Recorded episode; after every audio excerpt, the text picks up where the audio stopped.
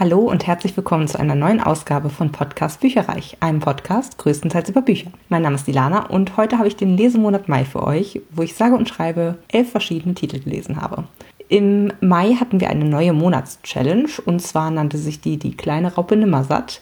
Es ging im Wesentlichen darum, quasi Buchketten zu erlesen, äh, indem man jedes neue beendete Buch quasi mit mehr Seiten als das vorherige Buch äh, abschließen lässt. Und das Ganze ab 200 Seiten. Also mit anderen Worten, man konnte zum Beispiel anteilige Seiten, zum Beispiel 250 ähm, ist quasi dann der erste Teil der Raupe und dann der nächste muss dann mehr als 250 haben, sodass das dann die Raupe nicht unterbrochen wird. Also sie futtert sich durch immer dickere Seiten, wenn man so möchte. Und die anteiligen Punkte, wie gesagt, zählten jetzt auch. Deswegen ja, habe ich zum Beispiel beim ersten Buch 230 anteilige Seiten mit eingetragen und dann eben mich gesteigert. Und tatsächlich habe ich es auch geschafft, zehn ganze Bücher einzutragen. Das dann hat die Raupe sich quasi verpuppt. Also ich habe eine ganze Raupe geschafft, aus der natürlich ein wunderschöner Schmetterling geworden ist. Titel Nummer 1 ist Roxy, ein kurzer Rausch, ein langer Schmerz von Neil und Jared Schusterman. Das ist ein Rezensionsexemplar aus dem Argon Verlag gewesen mit 11 Stunden 58 Minuten Gesamtlaufzeit. Und ich hatte ja schon erwähnt, mit der Monatsaufgabe habe ich 230 äh, anteilige Minuten quasi im Mai dann gehört und es damit dann beendet und konnte das dann super dafür eintragen. Das Hörbuch ist 2022 frisch erschienen.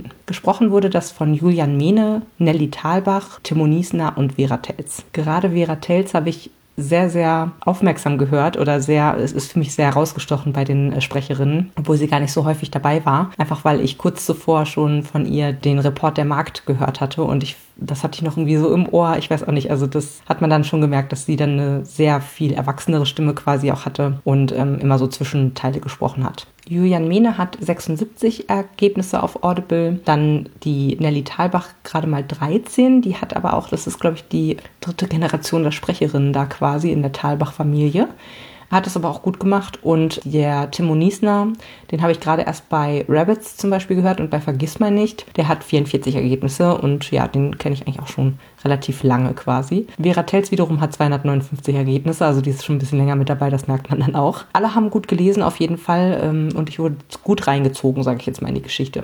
Insgesamt ist das ein drogenkritischer Roman, würde ich sagen. Äh, offiziell war das Label Fantasy Thriller für Jugendliche. Und ich fand, auf den musste man sich auch wirklich einlassen. Denn ganze Passagen werden hier von personifizierten Drogen geschildert. Also Roxy beispielsweise ist in dem Fall Oxycodon.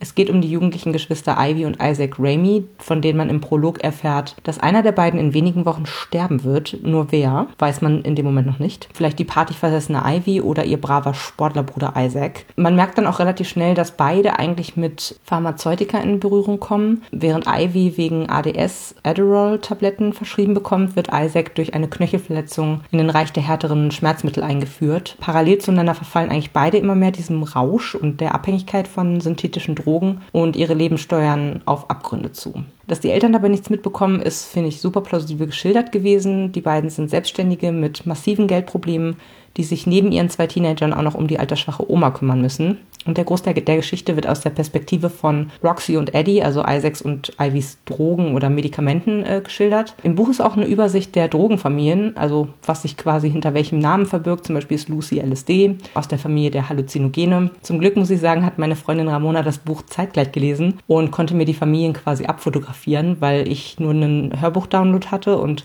Dementsprechend hatte mir das, ähm, dieser Kontext komplett gefehlt. Ich muss aber auch sagen, dass ich die Passagen relativ nervig und verwirrend fand, wo es eben wirklich nur um, um die Drogen geht und es ist im Grunde immer nur die, das gleiche Setting vor allen Dingen auch. Die Drogen finden sich auf einer Party ein, die ist halt metaphorisch gesprochen, also mit anderen Worten, sobald die in irgendeinen Blutkreislauf quasi gelangen, dann machen sie quasi Party miteinander und treffen sich dann teilweise auch, weil eben Leute dann mehrere Sachen gleichzeitig schlucken und schlussendlich, ja, machen sie Wetten darüber, ob sie bestimmte Leute äh, bis ins Grab kriegen. Also ich weiß nicht, das fand ich und das war so sehr, sehr repetitiv. Also es kam super oft vor, dass da irgendwelche Leute, also irgendwelche Drogenleute äh, oder personifizierte Drogen auf irgendwelche Partys eben gegangen sind. Weiß ich nicht, fand ich irgendwie ein bisschen komisch. Es ist halt alles eine Metapher darauf, wie sehr Medikamente missbraucht werden und wie leicht man eigentlich an Drogen quasi kommt auch schon als Jugendlicher.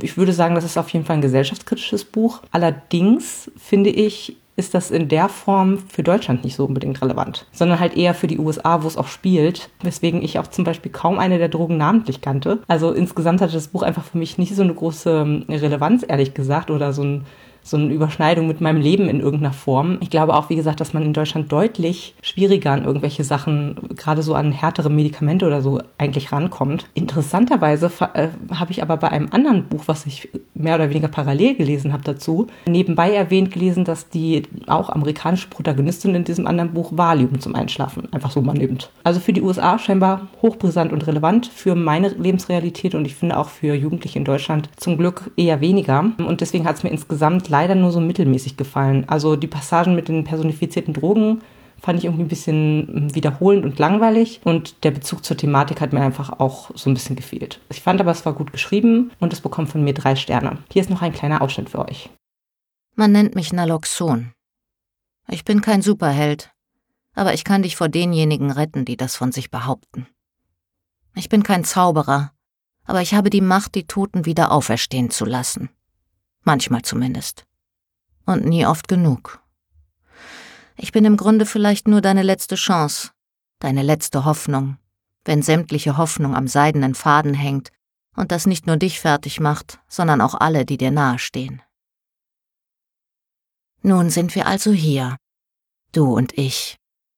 Es passiert, was passieren musste. Niemals das gleiche, doch immer ähnlich.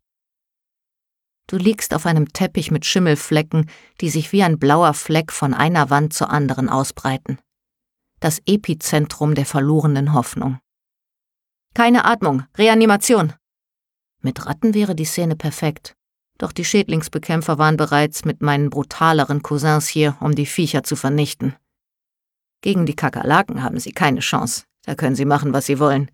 Sie sind die Herrscher der Welt. Wahrhaftig unbezwingbar. Du hingegen bist bezwungen. Wie sehr, das wird sich noch zeigen.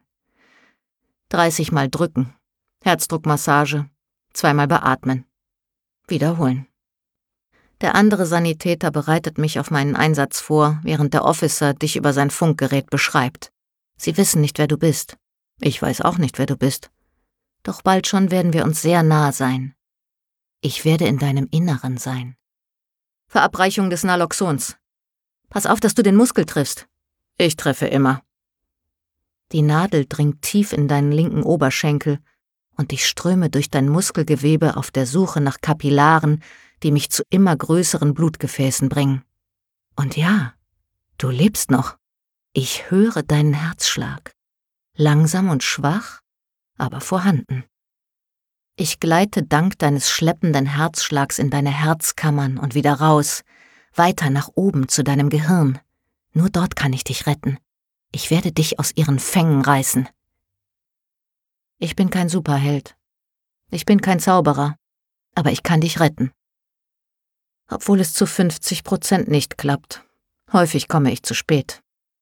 Triumph und Trauerspiel werden auf dieser Bühne bis in alle Ewigkeit miteinander ringen. Und heute steht das Trauerspiel aufrecht im schwindenden Rampenlicht. Dein Herz beginnt zu flimmern. Dann krampft es sich zusammen wie eine wütende Faust und schließlich lässt es los. Die Welle ist weg. Ich kann meine Arbeit nicht verrichten, wenn ich dein Gehirn nicht erreiche. Die Sanitäter machen mit der Wiederbelebung weiter, doch das wird nichts daran ändern, dass du dein Leben in einem abgeranzten Zimmer eines heruntergekommenen Hauses verloren hast, in einer Straße, die es bald nicht mehr geben wird. Sie hängen dir einen Zettel an den Zeh, auf dem der Nachname von deinem Perso und die Initiale deines Vornamens stehen. Raimi I.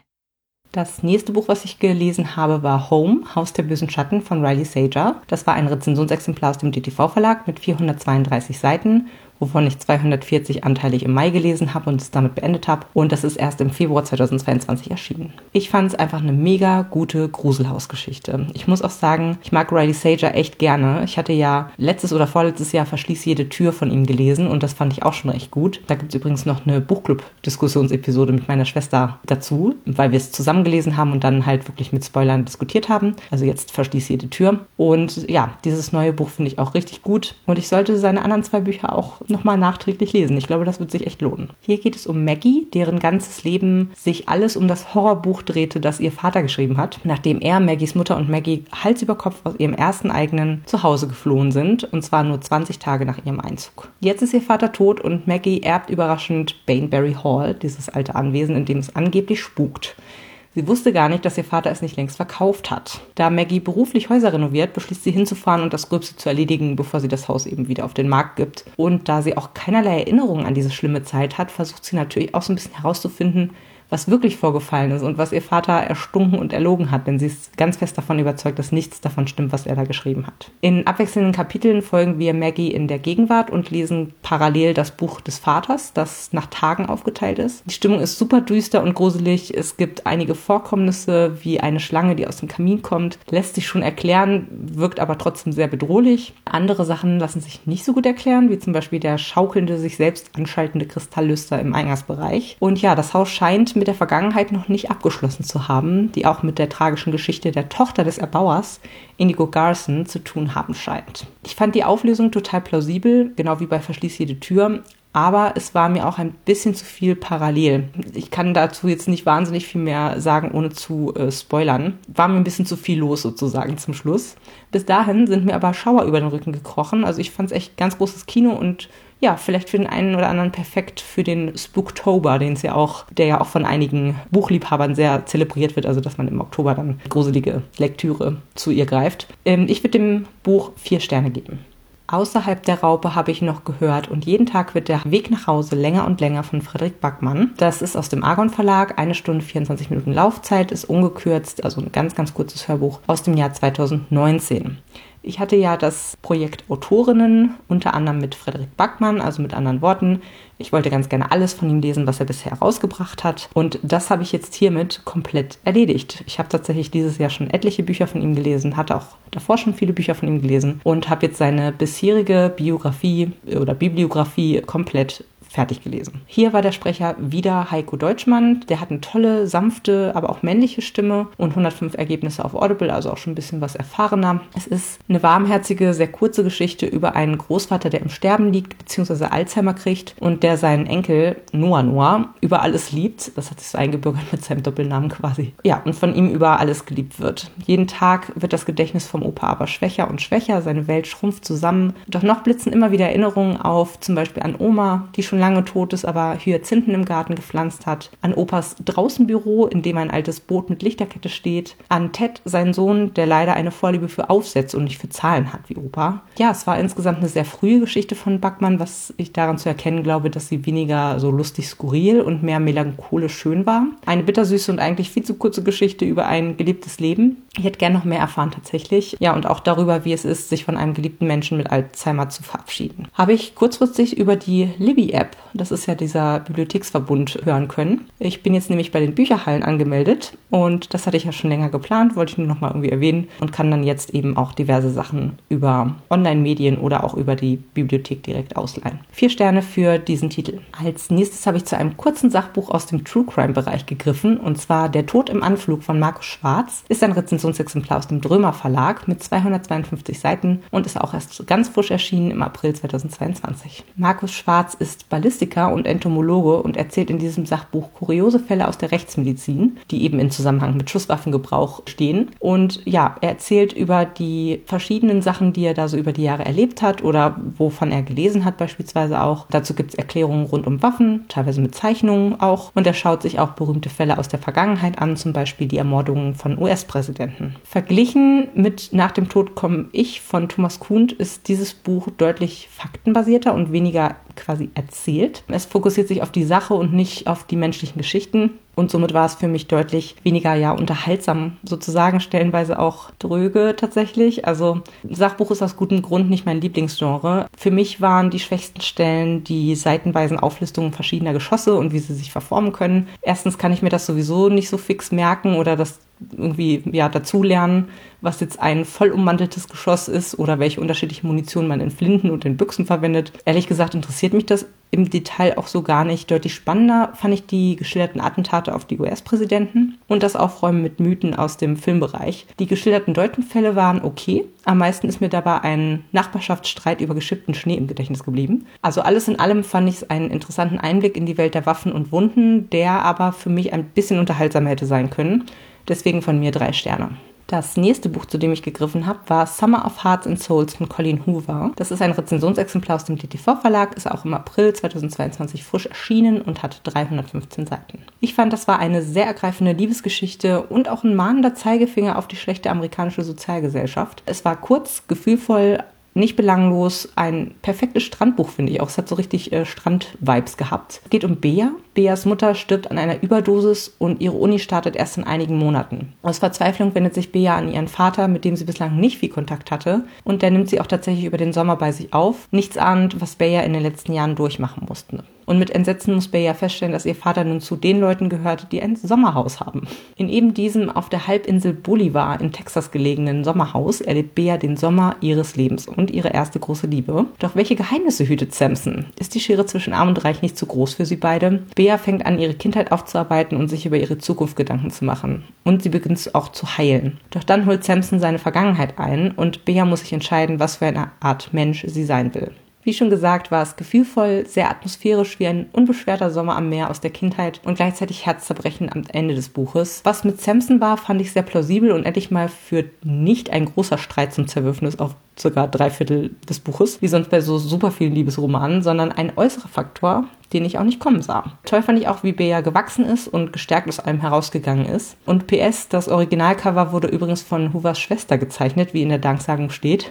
Ich habe das dann mal gegoogelt. Ich muss sagen, Props an DTV, dass ihr ein anderes Cover genommen hat, weil mir gefällt das leider überhaupt nicht. Insofern bin ich total froh, dass das deutsche Cover viel, viel schöner ist und auch zum Setting besser passt. Von mir vier Sterne für dieses Buch. Wir machen weiter mit Neuerscheinungen vom DTV. Die Silberkammer in der Chancery Lane von Ben Aronovich war ein Rezensionsexemplar vom DTV Verlag, was auch im April 2022 frisch erschienen ist und 413 Seiten hatte. Und ich muss sagen, diesen Band der mittlerweile doch recht langen Reihe mit mal Hochs und mal Tiefs habe ich echt genossen. Ich fand, es war ein unterhaltsamer Fall rund um sieben magische Ringe, die natürlich viele Herr der Ringe-Witze nach sich ziehen, der mit einem Mord in der titelgebenden Silberkammer beginnt, was ein unterirdisches, ja, so Silberhandelsmarktplatz in London ist. Während Peter fleißig ermittelt und dabei einem sehr mächtigen, engelsartigen Wesen entgegensteht, taucht eine alte Bekannte aus Band 1 wieder auf, die Peter heimsucht. Und das alles Tage, bevor er zum ersten Mal Vater wird. Also mal wieder turbulent mit vielen Schauplätzen und Nebenquests was auch augenzwinkernd im Buch erwähnt wird, und voller Action. Ich hatte eine Theorie zu der alten Bekannten, die sich leider als überhaupt nicht richtig erwiesen hat.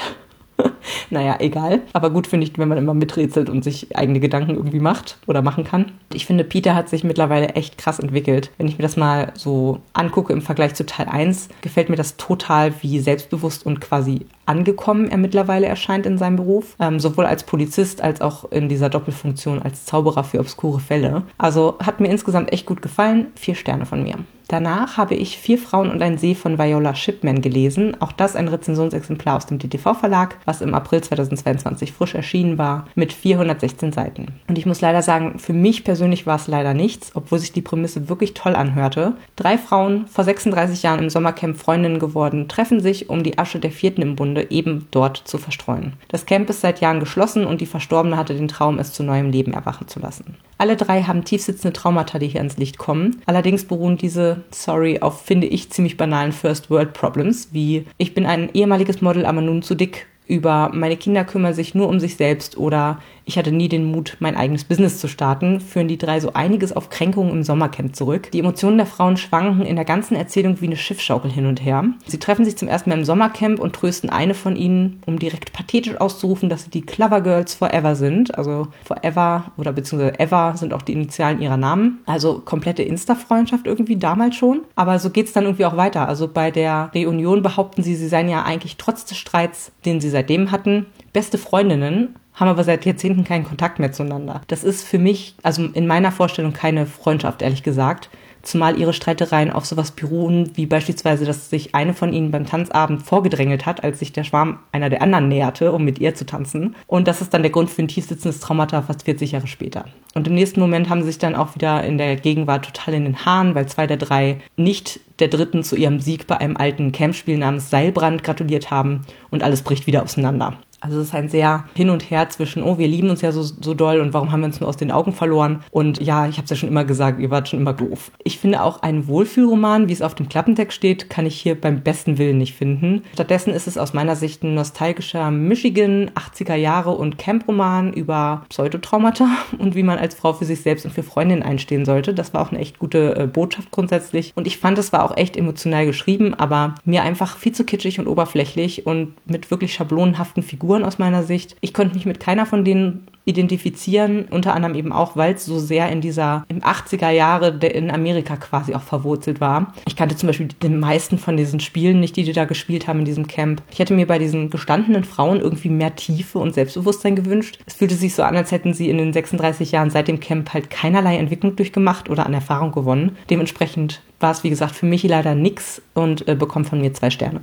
Als nächstes habe ich gegriffen zu Daisy Sisters von Henning Mankell. Das ist aus dem Hörverlag mit acht Stunden und einer Minute gleich gekürzt und aus dem Jahr 1982 quasi die Geschichte. Ich habe mir das Ganze auf Audible gekauft, denn ich hatte ja mal erwähnt, dass ich gerne die Bücher, die wirklich sehr, sehr, sehr lange schon auf meinem Sub liegen und zu denen ich immer noch nicht gegriffen habe, wirklich vom Buch Sub, dass ich die versuche als Hörbücher zu hören. Genau, das ist jetzt das erste Buch, glaube ich, davon, was ich äh, in der Weise gehört habe, ähm, obwohl es eigentlich noch als normales Buch bei mir auf dem Sub lag. Interpretiert wurde das Ganze von Axel Milberg, das ist ja dieser äh, Schauspieler, der nur 64 Ergebnisse bei Audible hat. Also es ist schon was Besonderes, weil er relativ wenig liest. Ich mochte seine Aussprache aber sehr, auch vor allen Dingen der schwedischen Städtenamen. Das hat er echt gut gemacht, finde ich. Und er hat eine, ich finde, so ein bisschen trockene, helle Stimme und ja, hat das Buch gut gelesen. Und es war tatsächlich trotzdem ein wenig irritierend, dass ein Mann die Lebensgeschichte von Frauen vorliest und auch ja sozusagen diese Mutter-Tochter-Beziehung über mehrere Generationen äh, dazu eben das interpretiert. Zur heutigen Zeit würde man vielleicht eher authentischerweise eine Frauenstimme für das Buch wählen. Aber es stammt ja auch von einem Autor, also man kann auch drüber streiten, wie authentisch das dann sein kann, ehrlich gesagt. Es geht hier um Elna und Vivi, das sind Brieffreundinnen aus Schweden, die sich im Zweiten Weltkrieg zu einer Fahrradtour mit fatalen Folgen treffen. Elna wird vergewaltigt, schwanger und die Abtreibung missglückt. Zwischen ihr und ihrer ungewollten Tochter gibt es entsprechend Spannungen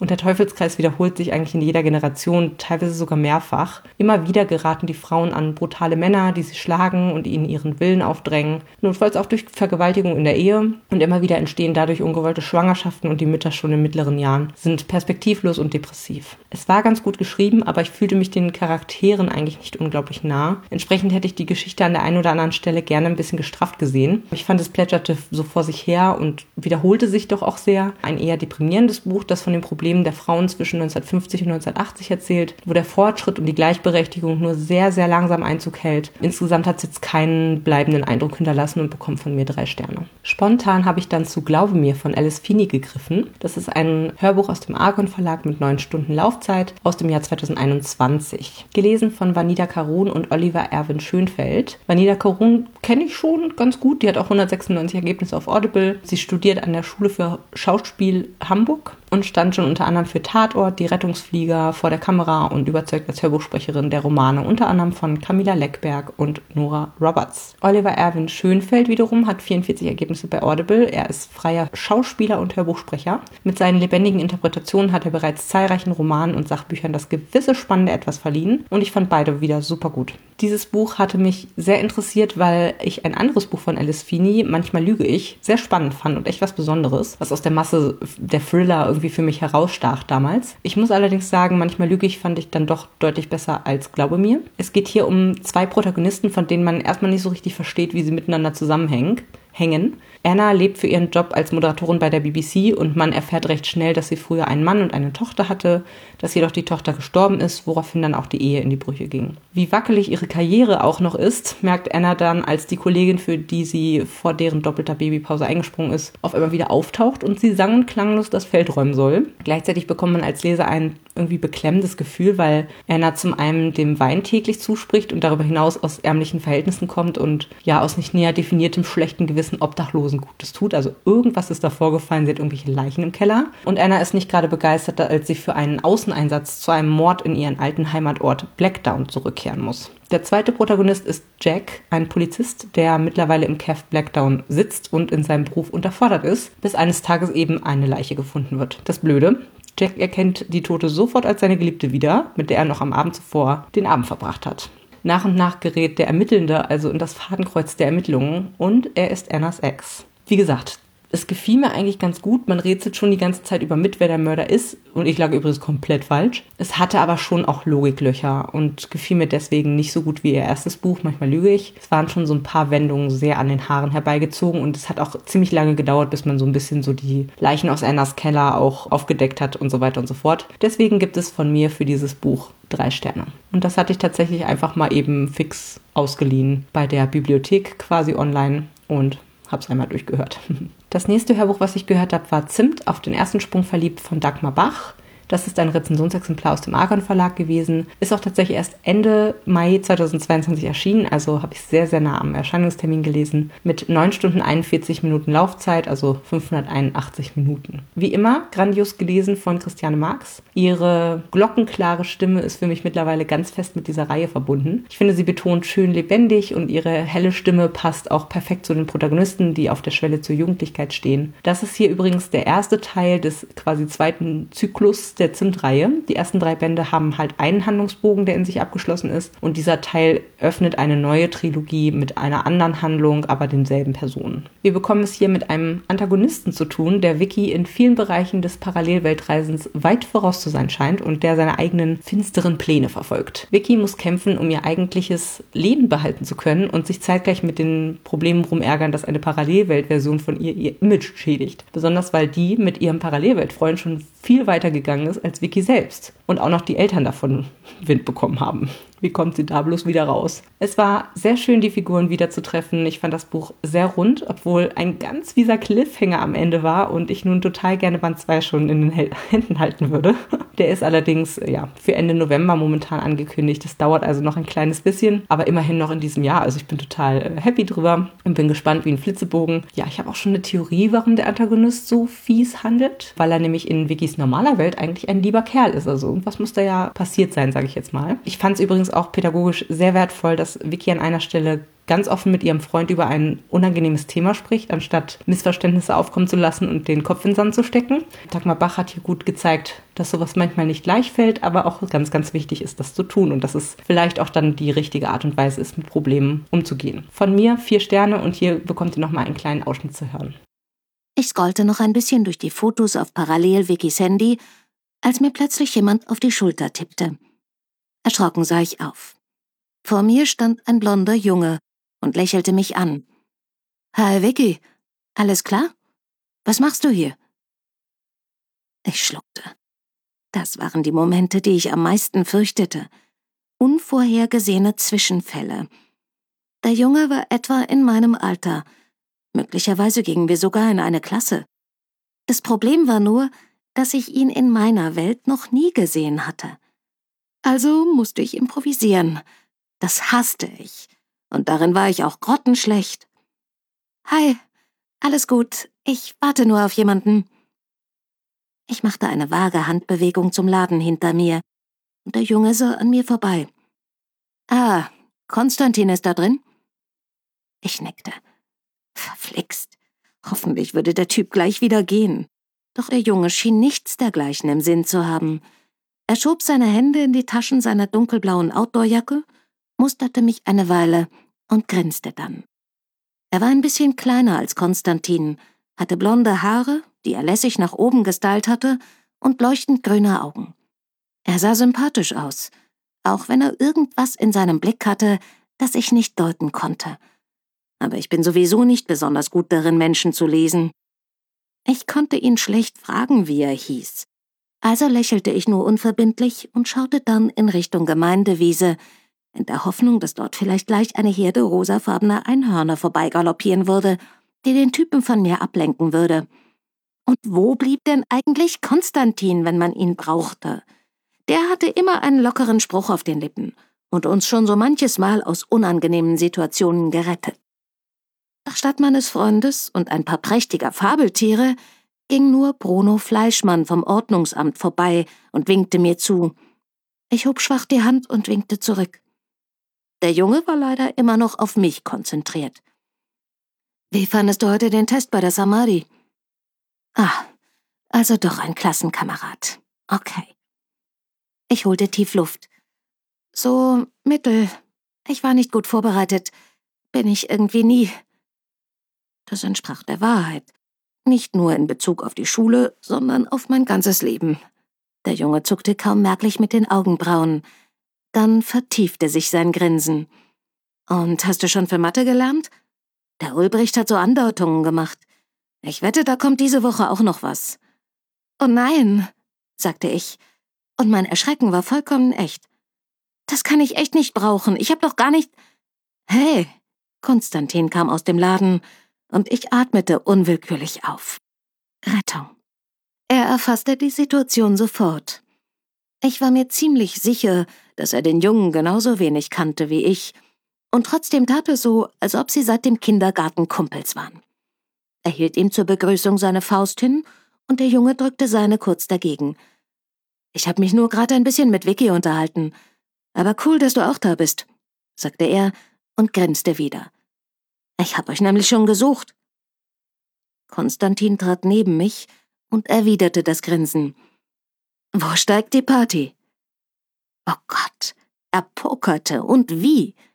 Was, wenn der Junge und parallel Konstantin sich eigentlich gar nicht leiden konnten? Ich wagte kaum zu atmen, doch ich zwang mich ebenfalls zu einem Lächeln. Der Junge musterte uns abwechselnd. Wenn ich nur wüsste, wie er hieß. Ich hatte nur ein paar unbekannte Namen in Parallelwikis Adressbuch gefunden. Aber welcher davon war er? Er jedenfalls kannte uns. Ganz genau kannte er uns. Allerdings ging er nicht auf Konstantins Witz ein, denn mit einem Mal war sein Gesicht erschreckend ernst. Keine Party. Ich wollte euch nur was fragen. Wir sind ganz ohr, sagte Konstantin, immer noch ganz lässig und cool. Aber ich konnte spüren, dass sein Körper sich ganz leicht verspannte. Der Junge blickte über seine Schulter, als ob er sich vergewissern wollte, dass wir alleine waren. Ich wollte euch fragen, wie es euch hier gefällt. In dieser Welt. Oder, muss ich sagen, in dieser Parallelwelt. Und mit nur einer Frage hatte er meine Welt auf den Kopf gestellt. Das letzte beendete Buch diesen Monat war City of Glass von Cassandra Clare, aus dem Arena Verlag 2009 erschienen mit 608 Seiten. Das war eine Leserunde und auch gehörte zu dem Projekt Reihen, was ich am Laufen habe. Ich habe mir ja vorgenommen, dieses Jahr diverse Reihen weiter zu verfolgen und oder zu beenden und diese Reihe ist eine davon. Das ist der dritte Teil der Chroniken der Unterweltreihe. Und er hatte eine ganz andere Handlung, als ich irgendwie gedacht habe, erwartet habe. Ähm, es stand wieder viel auf dem Spiel für Clary, Jace und Co. Dieser Teil spielt größtenteils in der Schattenjägerwelt Idris anstatt von New York. Clary und Jace sind auf der Spur magischer Artefakte und müssen gleichzeitig weiterhin ihren Ruf vor dem Rat in Ordnung bringen. Sie stehen nämlich im Verdacht, mit dem Bösewicht im Bunde zu sein. Das letzte Drittel war wieder ordentlich spannend mit einigen Luftanhaltmenten. Einige Wendungen und Offenbarungen fand ich aber leider an den Haaren herbeigezogen oder halt sehr bequem quasi für die Autorin. Die Dynamik zwischen den Freunden gefällt mir sehr. Es hat was von Found Family, also viel Witz, es gibt viel Gefühl, ähm, wie die Leute miteinander interagieren. Insgesamt muss ich aber sagen, wäre die Leserunde nicht, hätte ich jetzt nicht so das Bedürfnis, die Reihe quasi direkt weiter zu verfolgen. Insbesondere zu Clary fehlt mir eigentlich der Zugang, also zur Protagonistin. Sie reagiert wirklich super emotional und man merkt ihr ihre Jugendlichkeit halt sehr an. Da kenne ich vernunftbegabtere Teenager. Also insgesamt war es okay, aber jetzt auch nicht wahnsinnig toll. Vier Sterne. Insgesamt habe ich im Mai 4274 Seiten und Minuten gelesen und gehört, aufgeteilt auf elf Bücher, davon fünf Bücher, fünf Hörbücher und ein E-Book. Was meine Lesevorhaben angeht, ich habe null Titel der Liste 12 für 2022 gelesen. Dafür habe ich eine Reihe weitergelesen, nämlich City of Glass, ich erwähnte es gerade, und ein Buch aus dem Projekt Autorinnen, nämlich Und jeden Tag wird der Weg nach Hause länger und länger von Frederik Backmann, den ich dadurch quasi abgehakt habe.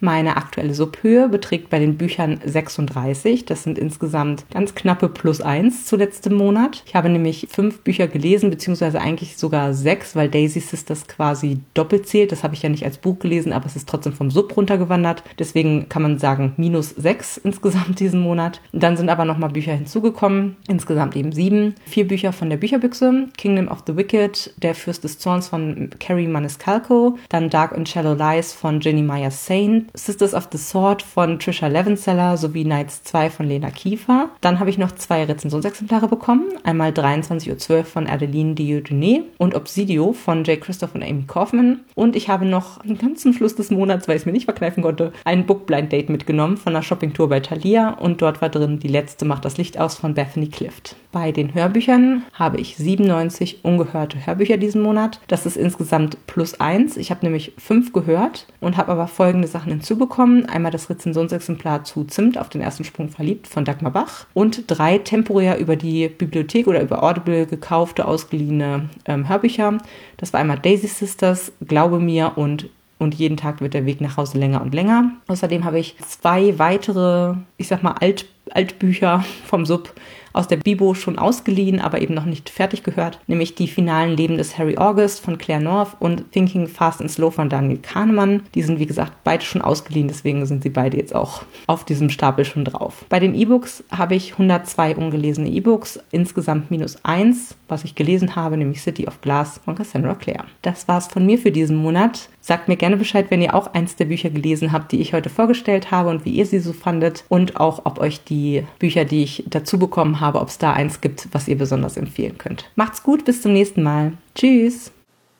Informationen zu allen Büchern, über die ich heute gesprochen habe, findet ihr auf meiner Website www.bücherreich.net mit UE. Ihr könnt dort oder auf Facebook unter www.facebook.de slash podcastbuicherreich in einem Wort durch mit mir in Kontakt treten. Meine E-Mail-Adresse lautet buicherreich at gmail.com. Wenn ihr diesen Podcast über iTunes abonniert habt, würde ich mich riesig freuen, wenn ihr mir eine 5-Sterne-Bewertung hinterlasst. Dies ist ein privater Buch-Podcast, in dem ich nur meine eigene private Meinung wiedergebe. Wenn mir ein Buch oder Hörbuch kostenlos zur Verfügung gestellt wird, kennzeichne ich es entsprechend auf meiner Website.